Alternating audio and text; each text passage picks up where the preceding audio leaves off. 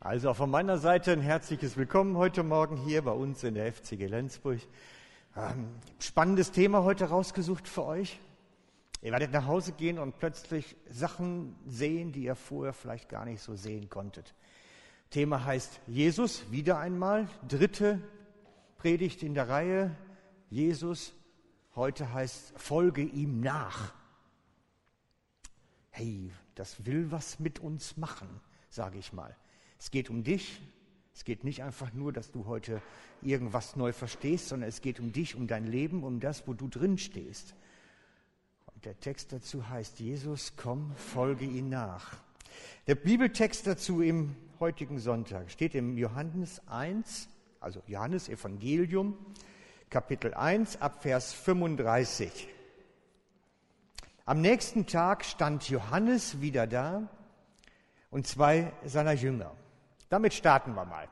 Ich nehme es nacheinander so ein bisschen auseinander, damit ihr mitkommt. Am Tag drauf, das ist der Tag nach Jesu Taufe, war Jesus noch in der Gegend vom Jordan und er ist wieder in der Nähe von Johannes dem Täufer, so dass so nah, dass sie sich sehen können. Das heißt, Johannes sieht den da hinten irgendwo lang gehen und sagt dann zu seinen Jüngern: Schaut da hinten, da ist er. Schaut da hinten. Das heißt, Johannes hat mindestens zwei Jünger, tendenziell mehr, weil es heißt seiner Jünger. Johannes hat Jünger. Johannes der Täufer. Und das war ein damals übliches Prinzip, dass geistliche Leiter und Führungspersonen Jünger hatten. Die waren zum einen meistens jung, aber das hat nichts damit zu tun, sondern eigentlich heißt es übersetzt, sie hatten Schüler. Sie hatten Schüler oder Lehrlinge, könnte man auch sagen. Das käme in die gleiche Richtung. Sie hatten Lehrlinge. Und Johannes der Täufer bildete junge Leute, meistens jung, weil damals wurde man nicht so schrecklich alt, also mit 33 war so die grundsätzliche Lebenserwartung damals, also so unser Denken ist da anders. Und er hatte Jünger, die er ausbildete, Johannes der Täufer. Und die waren bei ihm, und ich stelle mir das so vor, dass er die dann bei sich hatte, wenn er taufte. Die hatte er bei sich, wenn er lehrte. Die hatte er bei sich, wenn er seine Dienste tat. Schauen wir mal den Text weiter, ab Vers 36. Und als er Jesus vorbeigehen sah, sagte er, seht, das ist Gottes Lamm. Und die zwei Jünger hörten ihn reden und folgten Jesus. Er kündigt an, da ist Jesus Gottes Lamm. Und sie wissen, das ist der, auf den wir eigentlich alle warten. Das ist der, der versprochen wurde, mit dem alle rechnen. Und sie glauben Johannes und wechseln das Lager. Ich finde das fast unhöflich. Verlassen Johannes, mit dem sie so Leben teilen und unterwegs sind, aber sie folgen dann Jesus nach. Das heißt, sie gehen hinter ihm her. Das meint das in, dem, in der Situation. Vers 38, Jesus aber dreht sich um und sah sie folgen und sagt ihnen, was sucht ihr?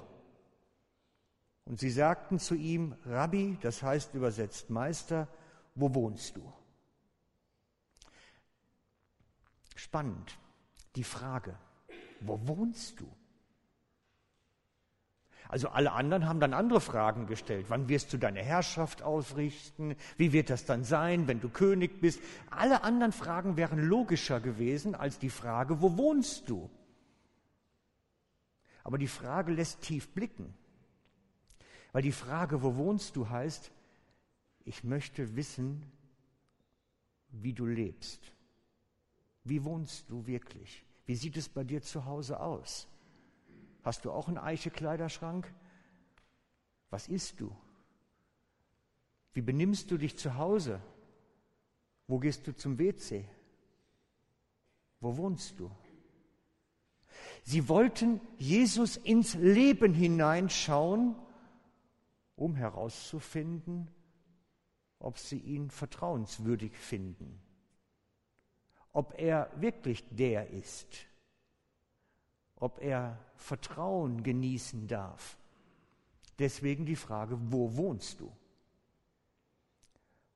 Und wenn ihr wissen wollt, kann ich meinem Hauskreisleiter vertrauen, fahrt zu ihm nach Hause, guckt nach, wie er wohnt.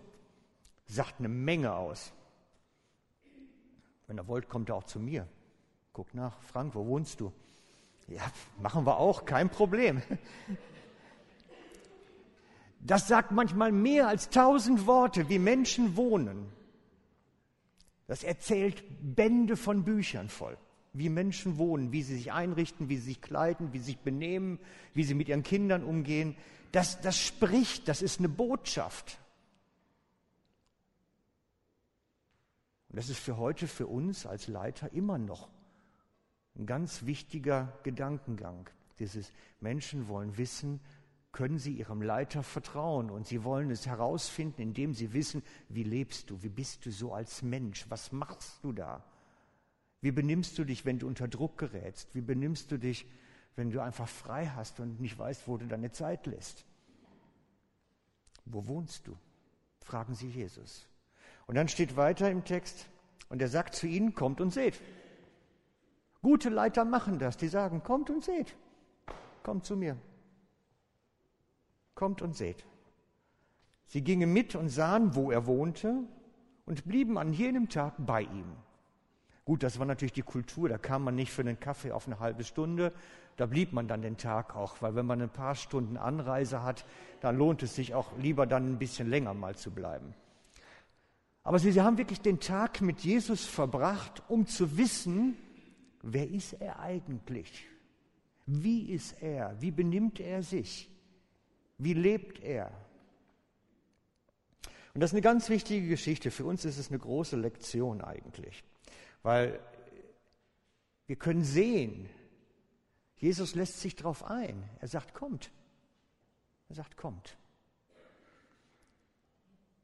Und wir sehen an diesem Abschnitt diese Jünger von, Je von Johannes gehen mit Jesus, um zu schauen, Stimmt es wirklich?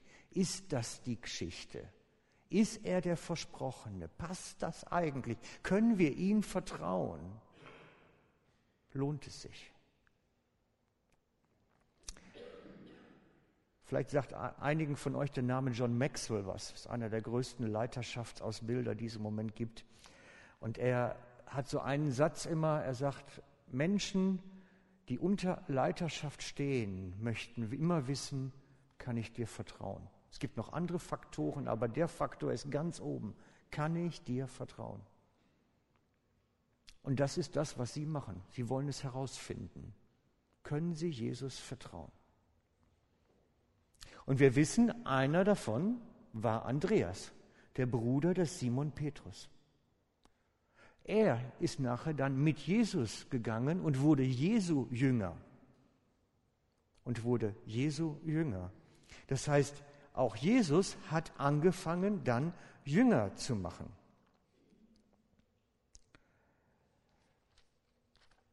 Das ist eine wichtige Geschichte. Auch Jesus hat junge Leute in Jüngerschaft gerufen. Jünger war ein Ausbildungsprogramm.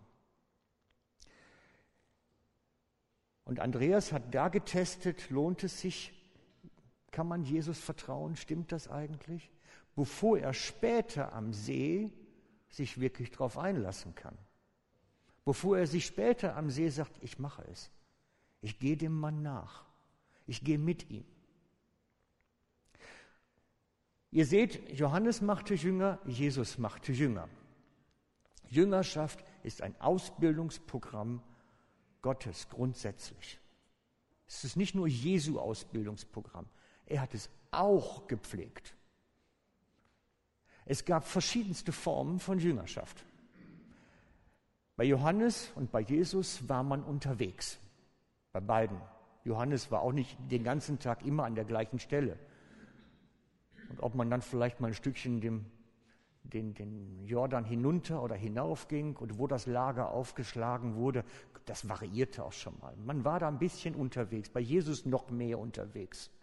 Aber es gab auch Rabbis, die haben ihre Jünger bei sich zu Hause gehabt.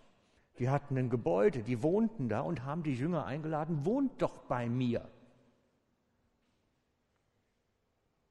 Wohnt doch bei mir, lebt mit mir. Die waren auch zum Teil verheiratet. Johannes war nicht verheiratet, Jesus war nicht verheiratet, aber jüdische Rabbis waren durchaus verheiratet. Und es gibt da so eine ähm, recht amüsante Anekdote in der jüdischen Tradition, dass ein Rabbi bei sich zu Hause Jünger hatte und die wollten von ihm natürlich lernen. Wie macht man das denn eigentlich so alles? Und einer von seinen Jüngern hat es dann ein bisschen übertrieben, hat sich dann nachts unter das Bett des Rabbis gelegt, um herauszufinden, wie schläft man denn so als heiliger Mann.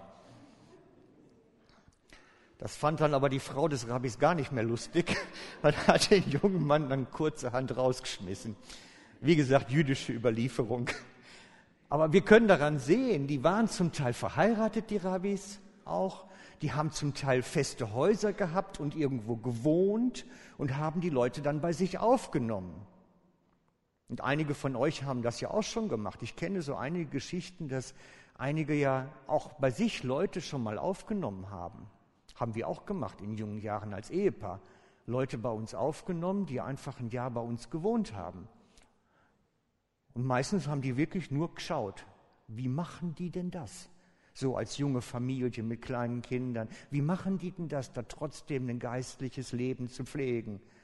Ich weiß, dass ihr habt das auch gehabt, Adi und Angie, ihr hattet auch jemanden bei euch wohnen und es gibt so einige unter uns, die das praktiziert haben.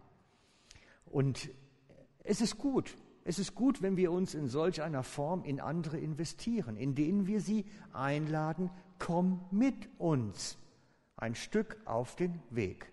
Lern von uns ein bisschen. Vielleicht können wir dir ein bisschen noch was weitergeben.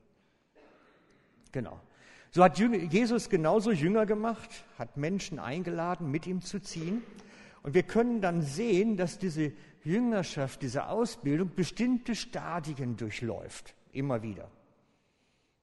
Die haben wir gehabt als junge Leute, die haben die Leute gehabt, die bei uns gewesen sind, die haben die Jünger gehabt, die bei Jesus und bei Johannes waren. Die Stadien sind immer gleich und wir können sie sehen an verschiedenen Bibeltexten auch.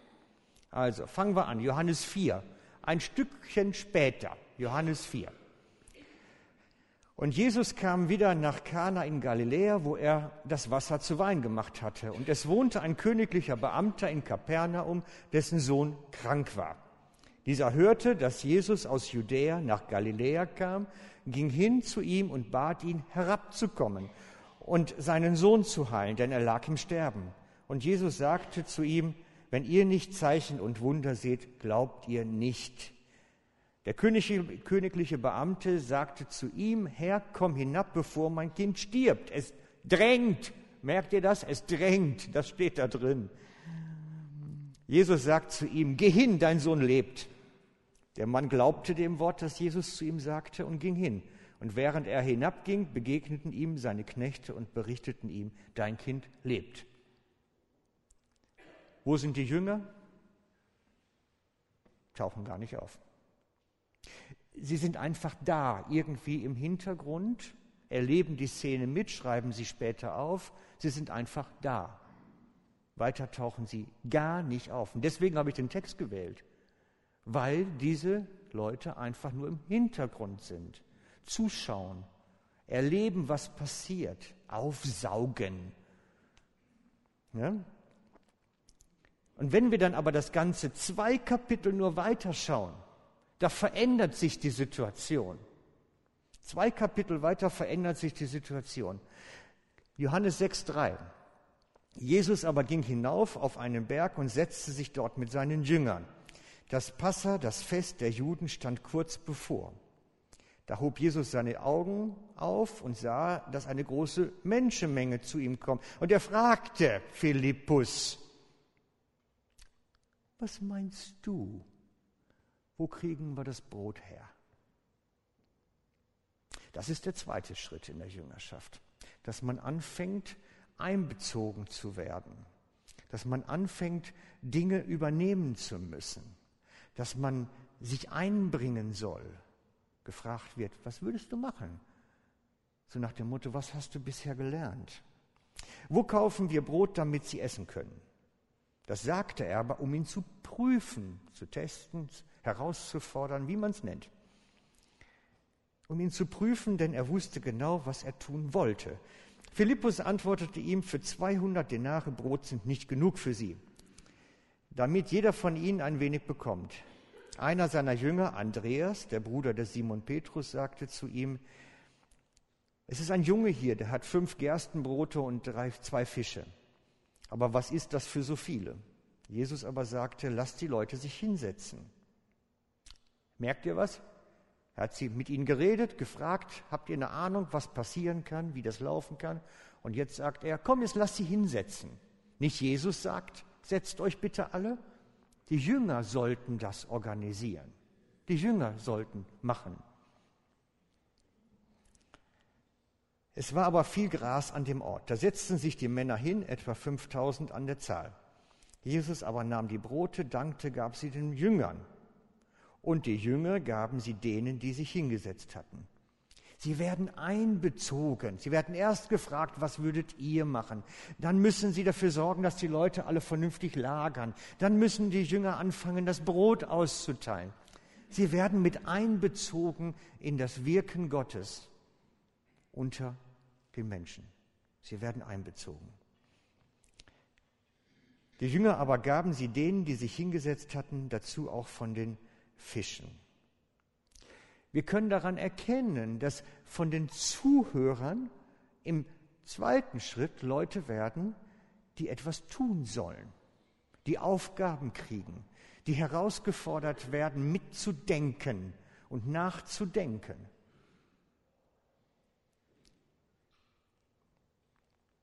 Wo bist du?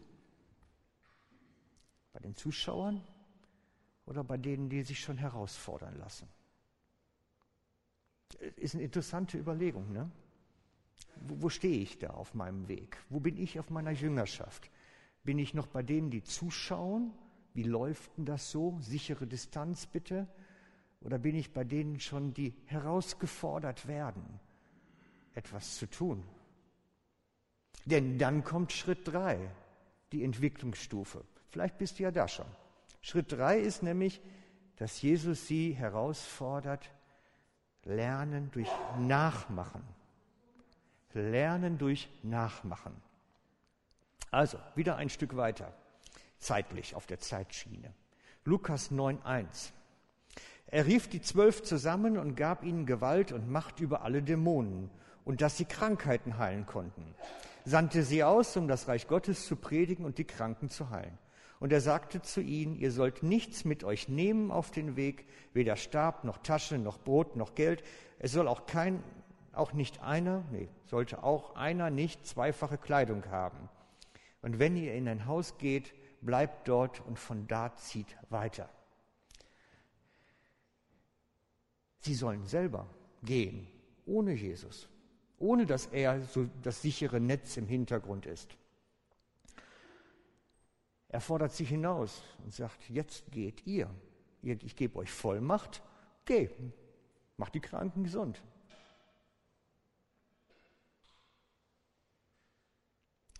Das ist wichtig. Es ist wichtig zu wissen, wo bin ich? Bin ich bei den Zuschauern? Bin ich bei den Beteiligten? Oder bin ich schon bei denen, die selber gehen können? Das ist wirklich wichtig.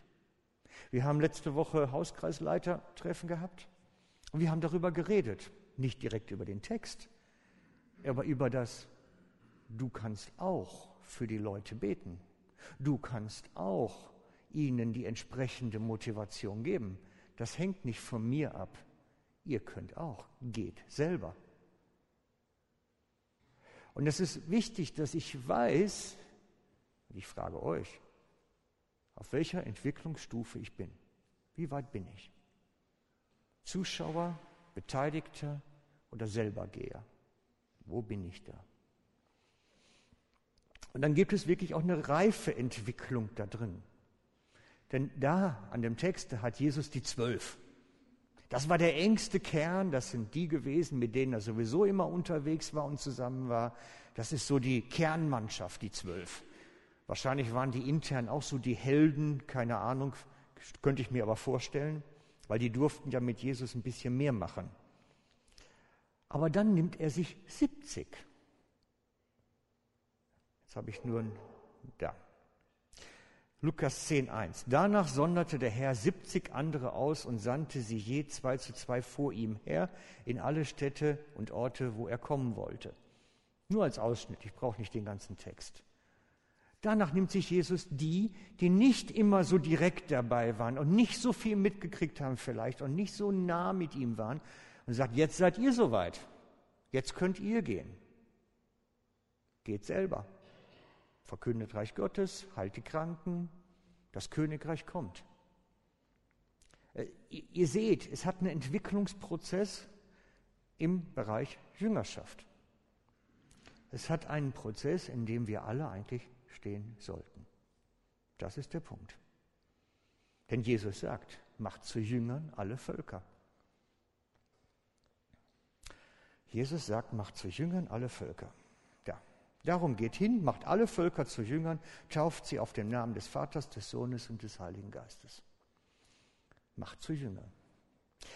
Das heißt, unser Wunsch hier ist nicht, dass ihr gläubig werdet. Das ist schön, das ist der Einstieg. Aber unser Auftrag ist, den nächsten Schritt mit euch zu gehen, dass ihr nicht nur gläubig seid, sondern auch Jünger seid. Und das unterscheidet sich eine Menge. Denn gläubig sein heißt, ich habe die richtigen Überzeugungen, ich bin irgendwo mit Gott ein bisschen verbunden. Jüngerschaft heißt, ich bin ausgebildet zu dem, zu dem mich Gott berufen hat. Da gehört eine Menge zu. Das fällt nicht vom Himmel, das erreiche ich auch nicht, wenn ich irgendwo meine regelmäßigen Gebetszeiten habe. Das erreiche ich, wenn ich mit Menschen unterwegs bin. Jüngerschaft ist nämlich immer ein Gemeinschaftsprojekt. Jüngerschaft ist ein Gemeinschaftsprojekt. Jüngerschaft ist nicht ich und Jesus, wir gehen schon, sondern Jüngerschaft ist, das sind Jünger, eine Gruppe, mindestens einer mit einem Lehrer, aber meistens mehrere mit einem Lehrer und die sind zusammen unterwegs und schauen ab und probieren aus und entdecken etwas Neues und lernen von Nachmachen, vom Abschauen wieder, vom belehrt werden. Wir nennen sowas heute Coaching, Mentoring und was weiß ich nicht alles.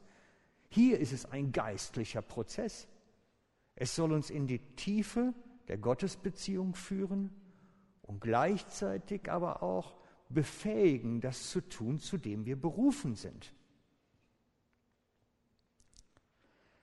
Also, und jetzt werden wir mal ganz persönlich.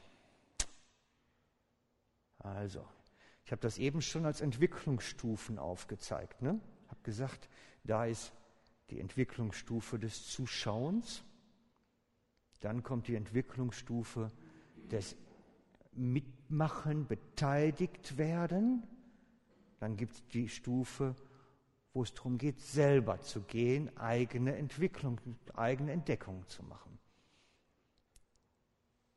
Die Frage ist, wo stehe ich? Und wenn ich in der Jüngerschaft bin, habe ich auch Lehrer. Wenn ich unterwegs bin und Jünger bin, weiß ich, auf wen ich schaue. Weißt du, wer mit dir in der Jüngerschaft unterwegs ist? Ist dir das klar, bewusst? Wisst ihr, man kann nicht einfach sagen, ich bin ja Jünger, wir sind ja alle irgendwie Jünger. Jüngerschaft ist konkret. Ich weiß, mit wem ich unterwegs bin. Konkret. Und ich weiß, auf wen ich schaue und wem ich dahingehend auch vertraue. Das weiß ich. Das ist nicht irgendwie so nebulös, sondern konkret. Jüngerschaft ist die ganz konkrete Zurüstung zum Leben. Und so bleiben wir selber Jünger und machen Menschen zu Jüngern. Paulus bezeichnet sich selber, der Apostel, als Jünger Jesu, hat aber gleichzeitig junge Männer bei sich, die er ausrüstet, damit sie später Gemeindeleiter werden. Titusbrief, Timotheusbrief. Titus und Timotheus sind zwei junge Männer, die Paulus bei sich hatte, sie ausgebildet hat, damit er sie dann in ihre Aufgabe freisetzen kann. Und das Gleiche sollte für dich ein Thema sein. Wer ist mit dir so unterwegs, dass du nachher irgendwo deine Berufung einnehmen kannst? Wer setzt dich frei? Wer rüstet dich dafür zu? Entdeckt mit dir dein Gabenprofil? Entdeckt mit dir das Potenzial, das Gott in dich hineingelegt hat? Denn Gott möchte etwas mit dir tun, mit dir unterwegs sein, ganz konkret. Wir sind nicht einfach nur da, sondern Gott ist mit uns auf einem Weg. Und ich möchte euch heute Morgen herausfordern, zu überlegen, wo bin ich jetzt unterwegs? Wo, wo stehe ich eigentlich? Bin ich mir darüber klar, wo ich stehe? Ich weiß, auf wen ich schaue. Ich, Frank. Und ich weiß, wo ich meine Inspiration kriege. Und die Leute wissen auch um das Verhältnis, was wir haben. Letzte Woche hat sich noch einer entschuldigt, hat gesagt, Mensch, ich hätte mich längst bei dir melden sollen, ich weiß es ja. Er gehört zu denen, auf die ich schaue, die mich unterweisen. Denn auch ich muss lernen, immer wieder.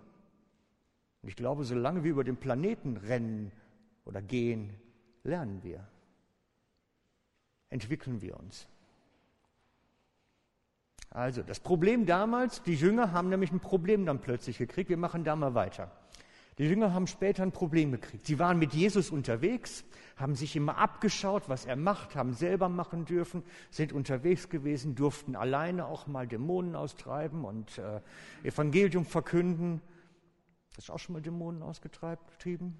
Wie weit ist deine Jüngerschaft? Tote auferweckt? Ja, wir haben noch was zu lernen, Leute, wir haben noch was zu lernen. Und dann ist Jesus, das wisst ihr alle, am Kreuz hingerichtet worden. Er ist hingerichtet worden und dann nach drei Tagen wiedergekommen. Auferstanden. Der Tod konnte ihn nicht festhalten. Er hat über den Tod gesiegt.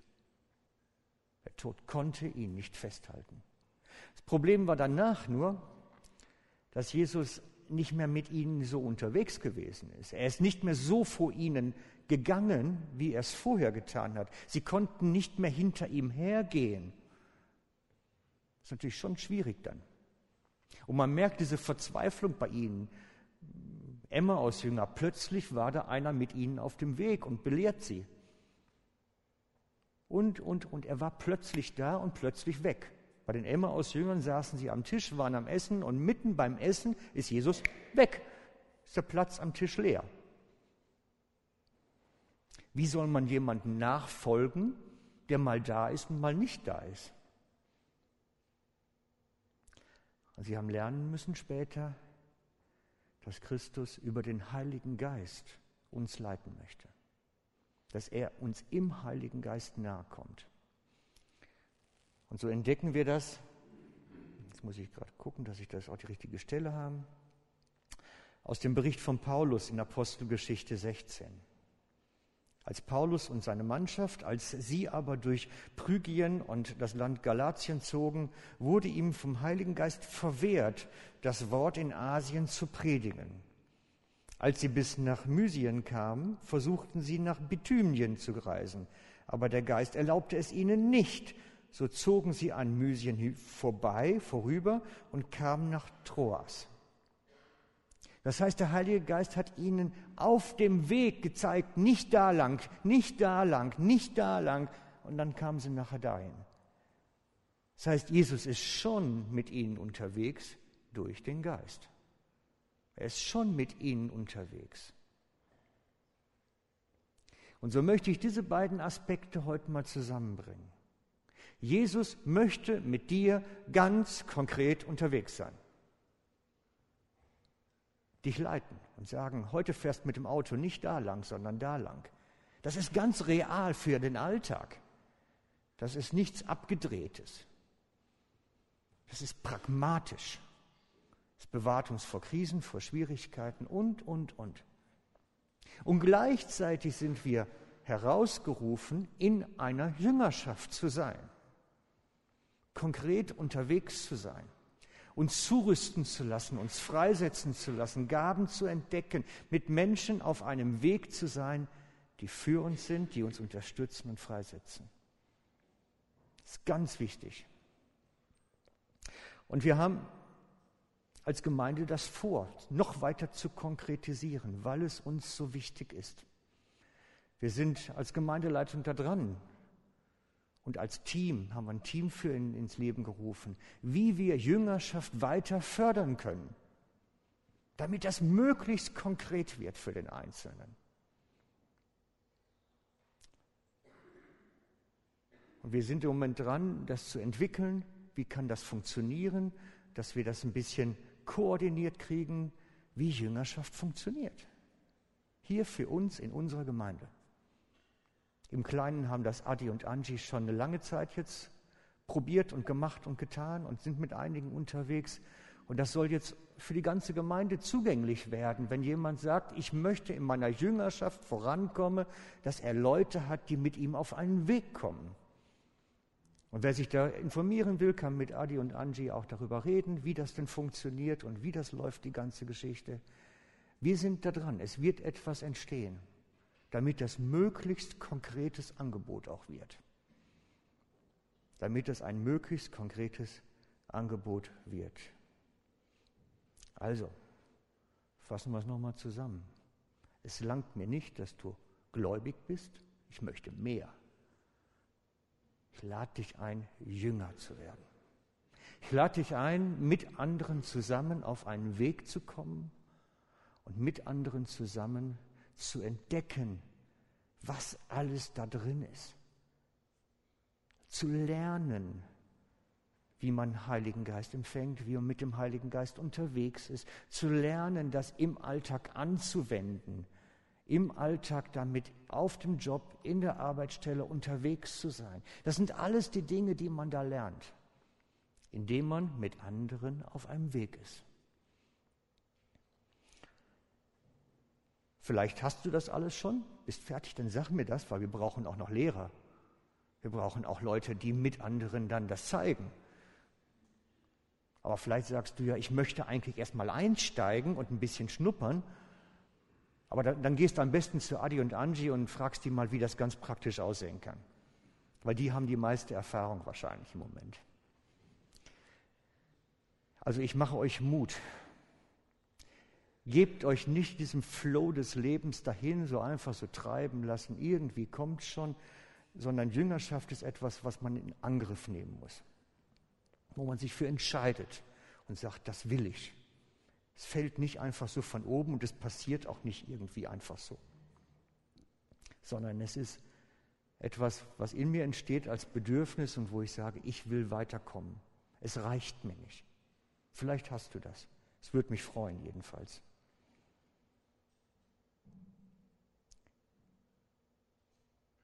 Und wisst ihr, das hat auch ganz verschiedene Gestalt.